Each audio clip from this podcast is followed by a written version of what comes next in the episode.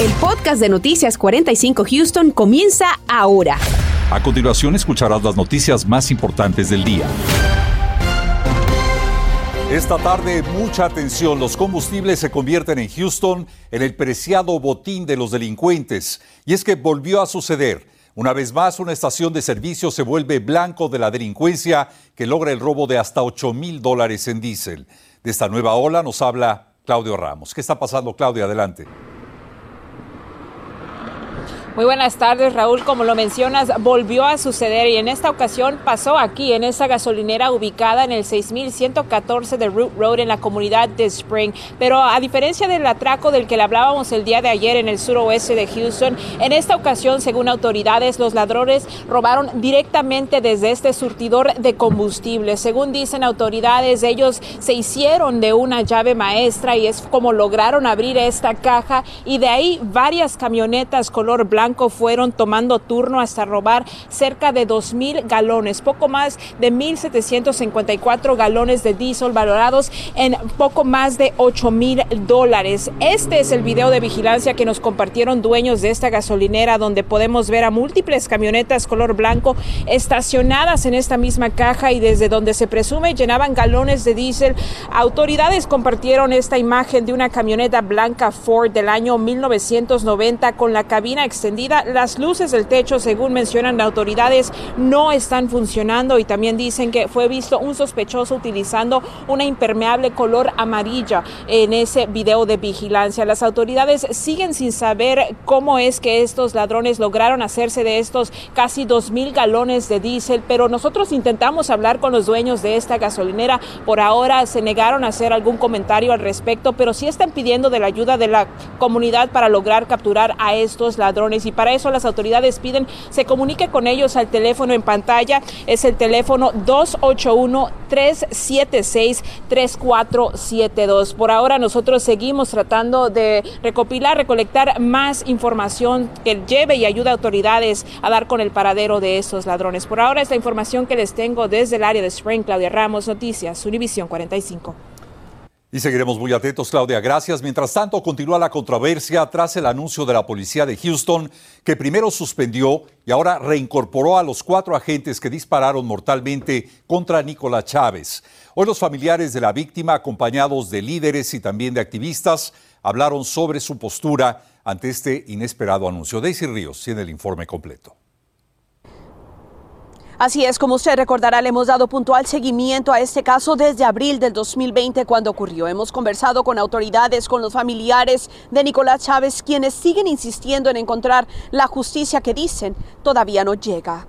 Nicolás Chávez murió tras ser baleado por la policía de Houston el 21 de abril del 2020. En su caso, cuatro agentes involucrados en su muerte no enfrentaron cargos. Eso dio pie a que pudieran avanzar para recuperar sus trabajos como agentes del orden. Inclusive recuperarán los salarios que no recibieron en ese tiempo que fueron investigados, confirmó el jefe de policía Troy Finner. Hoy, el padre de Nicolás se manifestó al respecto. El padre de Nicolás asegura que no entiende la dinámica de la justicia en el caso de su hijo. La razón era que hicieron algo mal en su trabajo y, y mataron a mi hijo en ese tiempo. Pues durante ese tiempo, hace casi año y medio, dos años, ahorita le están dando el trabajo de, vuelta a ellos y el pago. Y esa injusticia a la familia a nosotros, porque nosotros todavía no tenemos nuestro hijo que ellos mataron. Los defensores de los derechos civiles en Houston dicen estar impactados con el hecho de que los agentes recuperaron sus empleos. demand and expect justice. La familia de Joe Campos Torres revive su tragedia en lo que sucedió con Nicolás Chávez. En su caso, el mayor de la familia, miembro del ejército, Joe Campos Torres, fue asesinado por agentes de la policía de Houston en el año 1977. Su cuerpo lanzado al Buffalo Bayou. Hasta que yo miro que las familias están ganando justicia y no tenemos que estar acá enfrente peleando o en las calles peleando, protesting y todo eso, es cuando se han cambiado las cosas. Hasta este tiempo, hasta hoy, no se han cambiado las cosas. Según la policía de Houston, Chávez no se encontraba mentalmente estable y era evidente en los videos de las cámaras corporales de los agentes. En el reporte de la policía de Houston se detalló que el 21 del mismo mes, los oficiales usaron la pistola eléctrica para inmovilizar a Nicolás, pero no tuvo efecto, por lo que optaron por dispararle con un arma convencional llamada beanbag, usada para dispersar manifestaciones. El reporte agrega que Nick se arrastró y tomó una pistola eléctrica que estaba en el suelo. La apuntó contra los oficiales. Estos, temiendo por su vida, dispararon en su contra. Cabe enfatizar que la pistola eléctrica ya había sido utilizada. Sobre este tema acudimos a cuestionar a los líderes del sindicato de la policía de la ciudad de Houston. Se han limitado a mencionar que los agentes estarán reincorporando a la agencia a la brevedad posible, mientras que enviaron condolencias a la familia Chávez. El padre de Nicolás me dijo durante esta conversación que también sigue muy al pendiente de los tres pequeños que dejó su hijo. Reporto para Noticias Univisión 45, Daisy Ríos. Gracias, Daisy. Y no cabe duda que después de la tormenta llega la calma, porque luego del frente que azotó a nuestra región durante esta madrugada, la zona metropolitana amaneció con condiciones estables y muy agradables temperaturas. Así que del equipo de los vigilantes del tiempo ya está listo el meteorólogo Antonio Ortiz. Antonio, ¿qué tal? Muy buenas tardes, Raúl. Inmejorables las condiciones del tiempo, contrario a lo que tuvimos anoche cuando tuvimos el paso de este sistema frontal por nuestra región, que provocó, de hecho, un tornado que se registró muy cercano a lo que es la preparatoria de Santa Fe. Esto fue cerca de las 11 y 50 eh, de la noche, esa tormenta que pasaba sobre esa región. De hecho, eh, también derribó algunos árboles y también dejó daños a unos tejados. Y el Servicio Nacional de Meteorología estuvo recorriendo esa zona y también analizó los daños, clasificando este tornado como un EF0 con vientos aproximados de 85 millas por hora. La buena noticia es que nadie, nadie salió herido. Mientras tanto, todo muy tranquilo allá afuera, condiciones muy estables, un contraste en lo que tuvimos en horas de la noche cuando pasaba ese frente sobre la región, tormentas, lluvias, pero vean, todo muy tranquilo allá afuera, ni tan siquiera se puede apreciar las nubes en el día de hoy. Esto ha dado paso también, la temperatura haya aumentado más de los 70 grados, 73 es lo que se registra a esta hora de la tarde sobre la ciudad de Houston. Satélite radar no muestra nada por el momento, así que buenísimo para realizar alguna actividad fuera de casa durante en horas de la noche, todo muy tranquilo viento todavía predominando desde el norte, es un aire muy seco, por eso no veremos nada de precipitaciones ni tampoco las nubes hasta el momento. Ya para lo que sería en horas de la tarde y la noche, la temperatura debe estar alcanzando ese rango de los 60, así que disfrute mientras se pueda porque se aproximan cambios nuevamente esta semana con el paso de otro frente frío. ¿Cuándo llegará? Bueno, la información más adelante. Y donde sí se sufre es en los aeropuertos de Houston. Mucha atención porque estos aeropuertos presentan serias dificultades de tráfico, pero sobre todo de espacios de estacionamiento. Y es que las vacaciones de primavera o spring break y los trabajos de ampliación y de remodelación en algunos casos han sido una mezcla perfecta para el caos. Daniel Tucho nos pone al tanto. ¿Cómo estás, Raúl? Un gusto saludarte. Hay dos cosas que hay que mencionar sobre este punto y tiene que ver precisamente con que hay que tomar bastante tiempo para llegar acá al aeropuerto y segundo, hay que tener paciencia. Quiero que veas imágenes en vivo de lo que está sucediendo aquí. Estamos en el terminal D, el terminal internacional aquí en el aeropuerto intercontinental y vean la cantidad de tráfico que hay en estos momentos, la fila de autos que están tratando de ingresar hacia el otro terminal, el C. Eh, simplemente están parados, es como si estuviesen en una autopista tratando eh, de ingresar hacia otra autopista. Básicamente así está la situación. Así que armarse de paciencia y repetimos, vengan con bastante anticipación. Las autoridades aeroportuarias están recomendando que tomes una hora extra para que vengas aquí al aeropuerto. Si vas a viajar internacional, ven con cuatro horas de anticipación. Si vas a viajar eh, doméstico, tienes que venir con tres horas antes. ¿Por qué? Porque hay bastante tráfico y las imágenes que están viendo lo demuestran. Nosotros, cuando entramos aquí al aeropuerto, nos demoró solamente en cruzar la Will Clayton para entrar aquí al, al terminal de 7 a 8 minutos. Solamente ese tramo que no es ni siquiera de una milla de distancia. Y por supuesto, las autoridades están pidiéndote que tengas bastante paciencia precisamente porque, como bien decías al comienzo, Raúl, hay bastantes personas que están viajando en esta temporada. Tanto para el aeropuerto Bush como para el aeropuerto Hobby esperamos que un poco más de 1.7 millones de pasajeros pasen por estos aeropuertos. Esto es aproximadamente 40% más personas de lo que vimos en el mismo periodo de tiempo en el 2021. Así que eso se traduce alrededor de 500 mil personas más que van a viajar en estas vacaciones de primavera que lo hicieron en el 2021 y las personas que están viniendo al aeropuerto no solamente están yendo a dejar a pasajeros, sino también están dejando sus autos. Y en la página web, esta tarde estaba viendo que la página web del aeropuerto está a, su máxima capacidad los estacionamientos, por lo que las autoridades también están pidiéndote que reserves tu espacio para garantizar un sitio. Si no lo haces, la única situación que te va a quedar es estacionar fuera del aeropuerto buscar otras alternativas. A las 10 de la noche voy a contarte cómo puedes hacer precisamente para que tus viajes, tus planes no se arruinen si es que no has reservado ya un estacionamiento. Vuelvo contigo, Raúl. Muy buenas tardes. Ya presentó su declaración de impuestos del 2021. Yo le tengo algunos consejos que no debe de pasar por desapercibido ya que pudiera obtener más dinero en su reembolso. Le tengo los detalles. El pasaporte para El Salvador aquí en el consulado se anunció que se estará dando en menos de media hora. Esa es la meta según dijeron y más adelante te digo cómo va a funcionar. Estás escuchando el podcast de Noticias 45 Houston. Y tomen muy en cuenta que la fecha para cumplir con la declaración anual de impuestos ya se aproxima. Es decir, usted deberá cumplir con este trámite antes del 18 de abril y en esta ocasión deberá presentar documentos que en el pasado no eran requeridos. Hoy David Herrera visitó uno de los centros del IRS en donde de manera gratuita puede hacer su declaración. Adelante, David. Hoy la señora Juana visitó uno de los centros Baker Ripley en donde califican para asistencia gratuita a las familias que generaron menos de 50 mil dólares de ingresos el año pasado. Quiero ver si me lo entrega mi reembolso para ya para abril o, mayo, porque el año pasado pues duró hasta enero de este año. Su esposo aquí y usted aquí abajo. De acuerdo al Servicio de Impuestos Internos, tener una declaración de impuestos precisa puede evitar demoras en el proceso especialmente para quienes recibieron pagos anticipados del crédito tributario por hijos y del plan de rescate económico.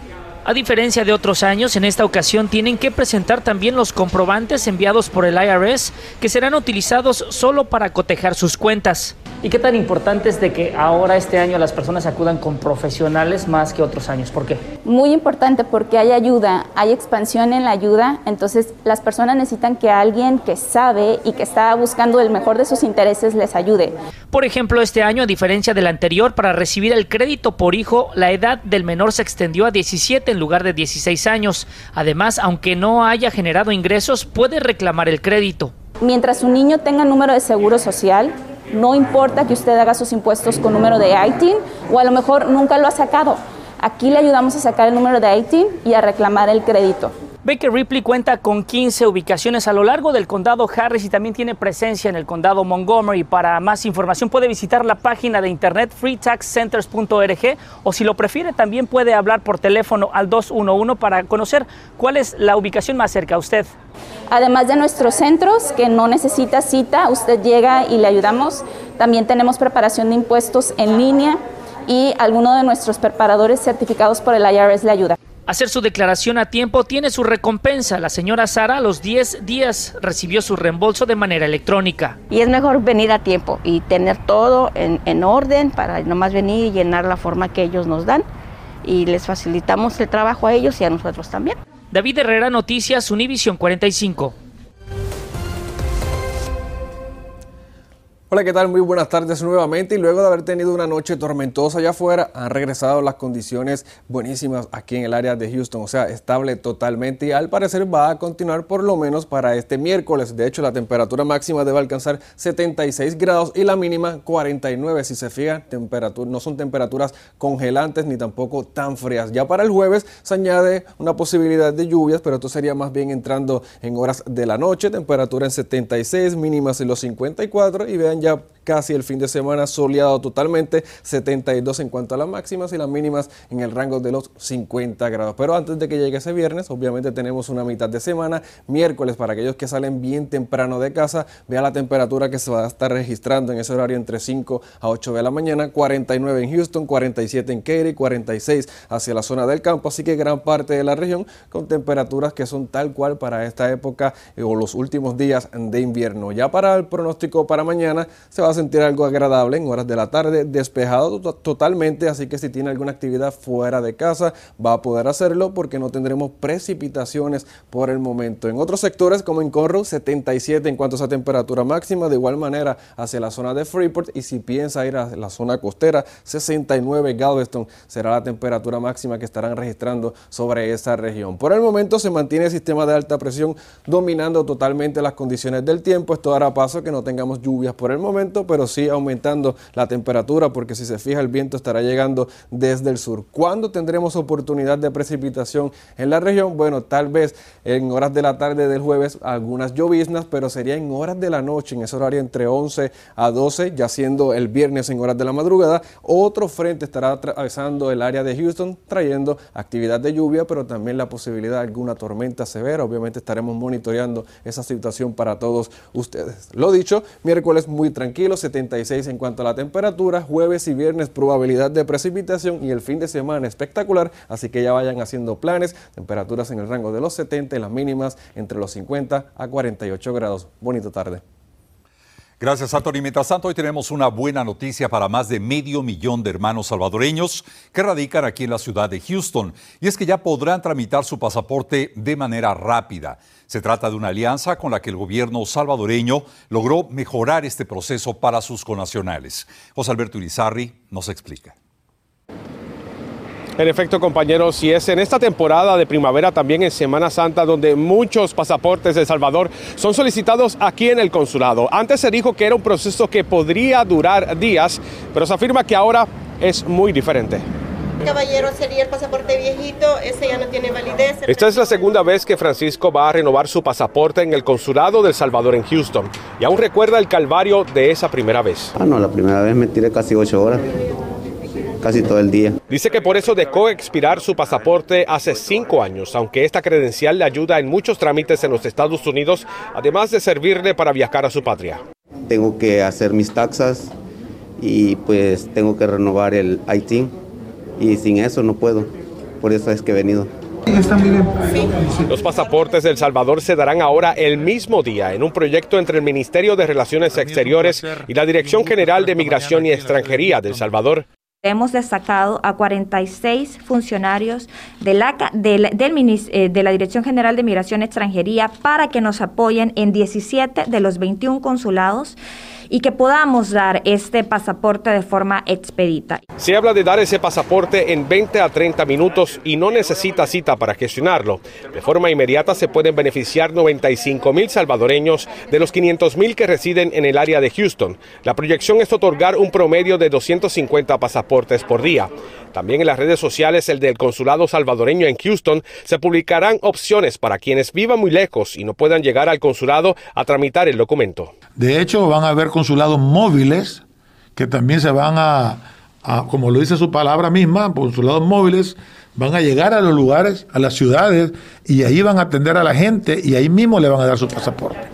Todo eso por el beneficio que la gente debe de tener.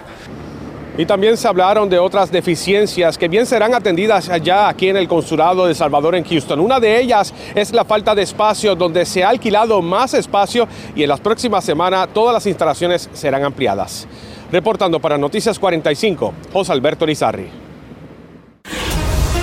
Continuamos con el podcast de Noticias 45 Houston. Con las vacaciones de primavera y los preparativos para salir, los expertos tienen algunas recomendaciones para que evite el contagio de coronavirus durante su regreso a casa. Esté muy pendiente. Y también hay cambios en las políticas de préstamos a pequeños negocios, específicamente para aquellos que recibieron la ayuda financiera por el COVID-19. Detalles de esto y mucho más esta noche a las 10 en el noticiero. Y se mantienen las condiciones muy estables a través de la ciudad de Houston y próximas horas vea que el termómetro continuará en ese rango de los 60 grados y si se fija nada de precipitaciones por el momento, si la temperatura ya para eso de las 11 de la noche en el rango de los 50 grados, así que buenísimo para celebrar allá afuera, de hecho, un cumpleaños. Muchas felicidades Raúl. Muchísimas gracias Anthony. Y mis deseos, buenos deseos siempre. Muchísimas gracias de verdad. Y gracias a usted por haber estado con nosotros esta tarde, pero recuerde que tenemos una cita a las 10. Gracias por escuchar el podcast de Noticias 45 Houston. Puedes descubrir otros podcasts de Univision en la aplicación de Euforia o en univision.com diagonal podcast.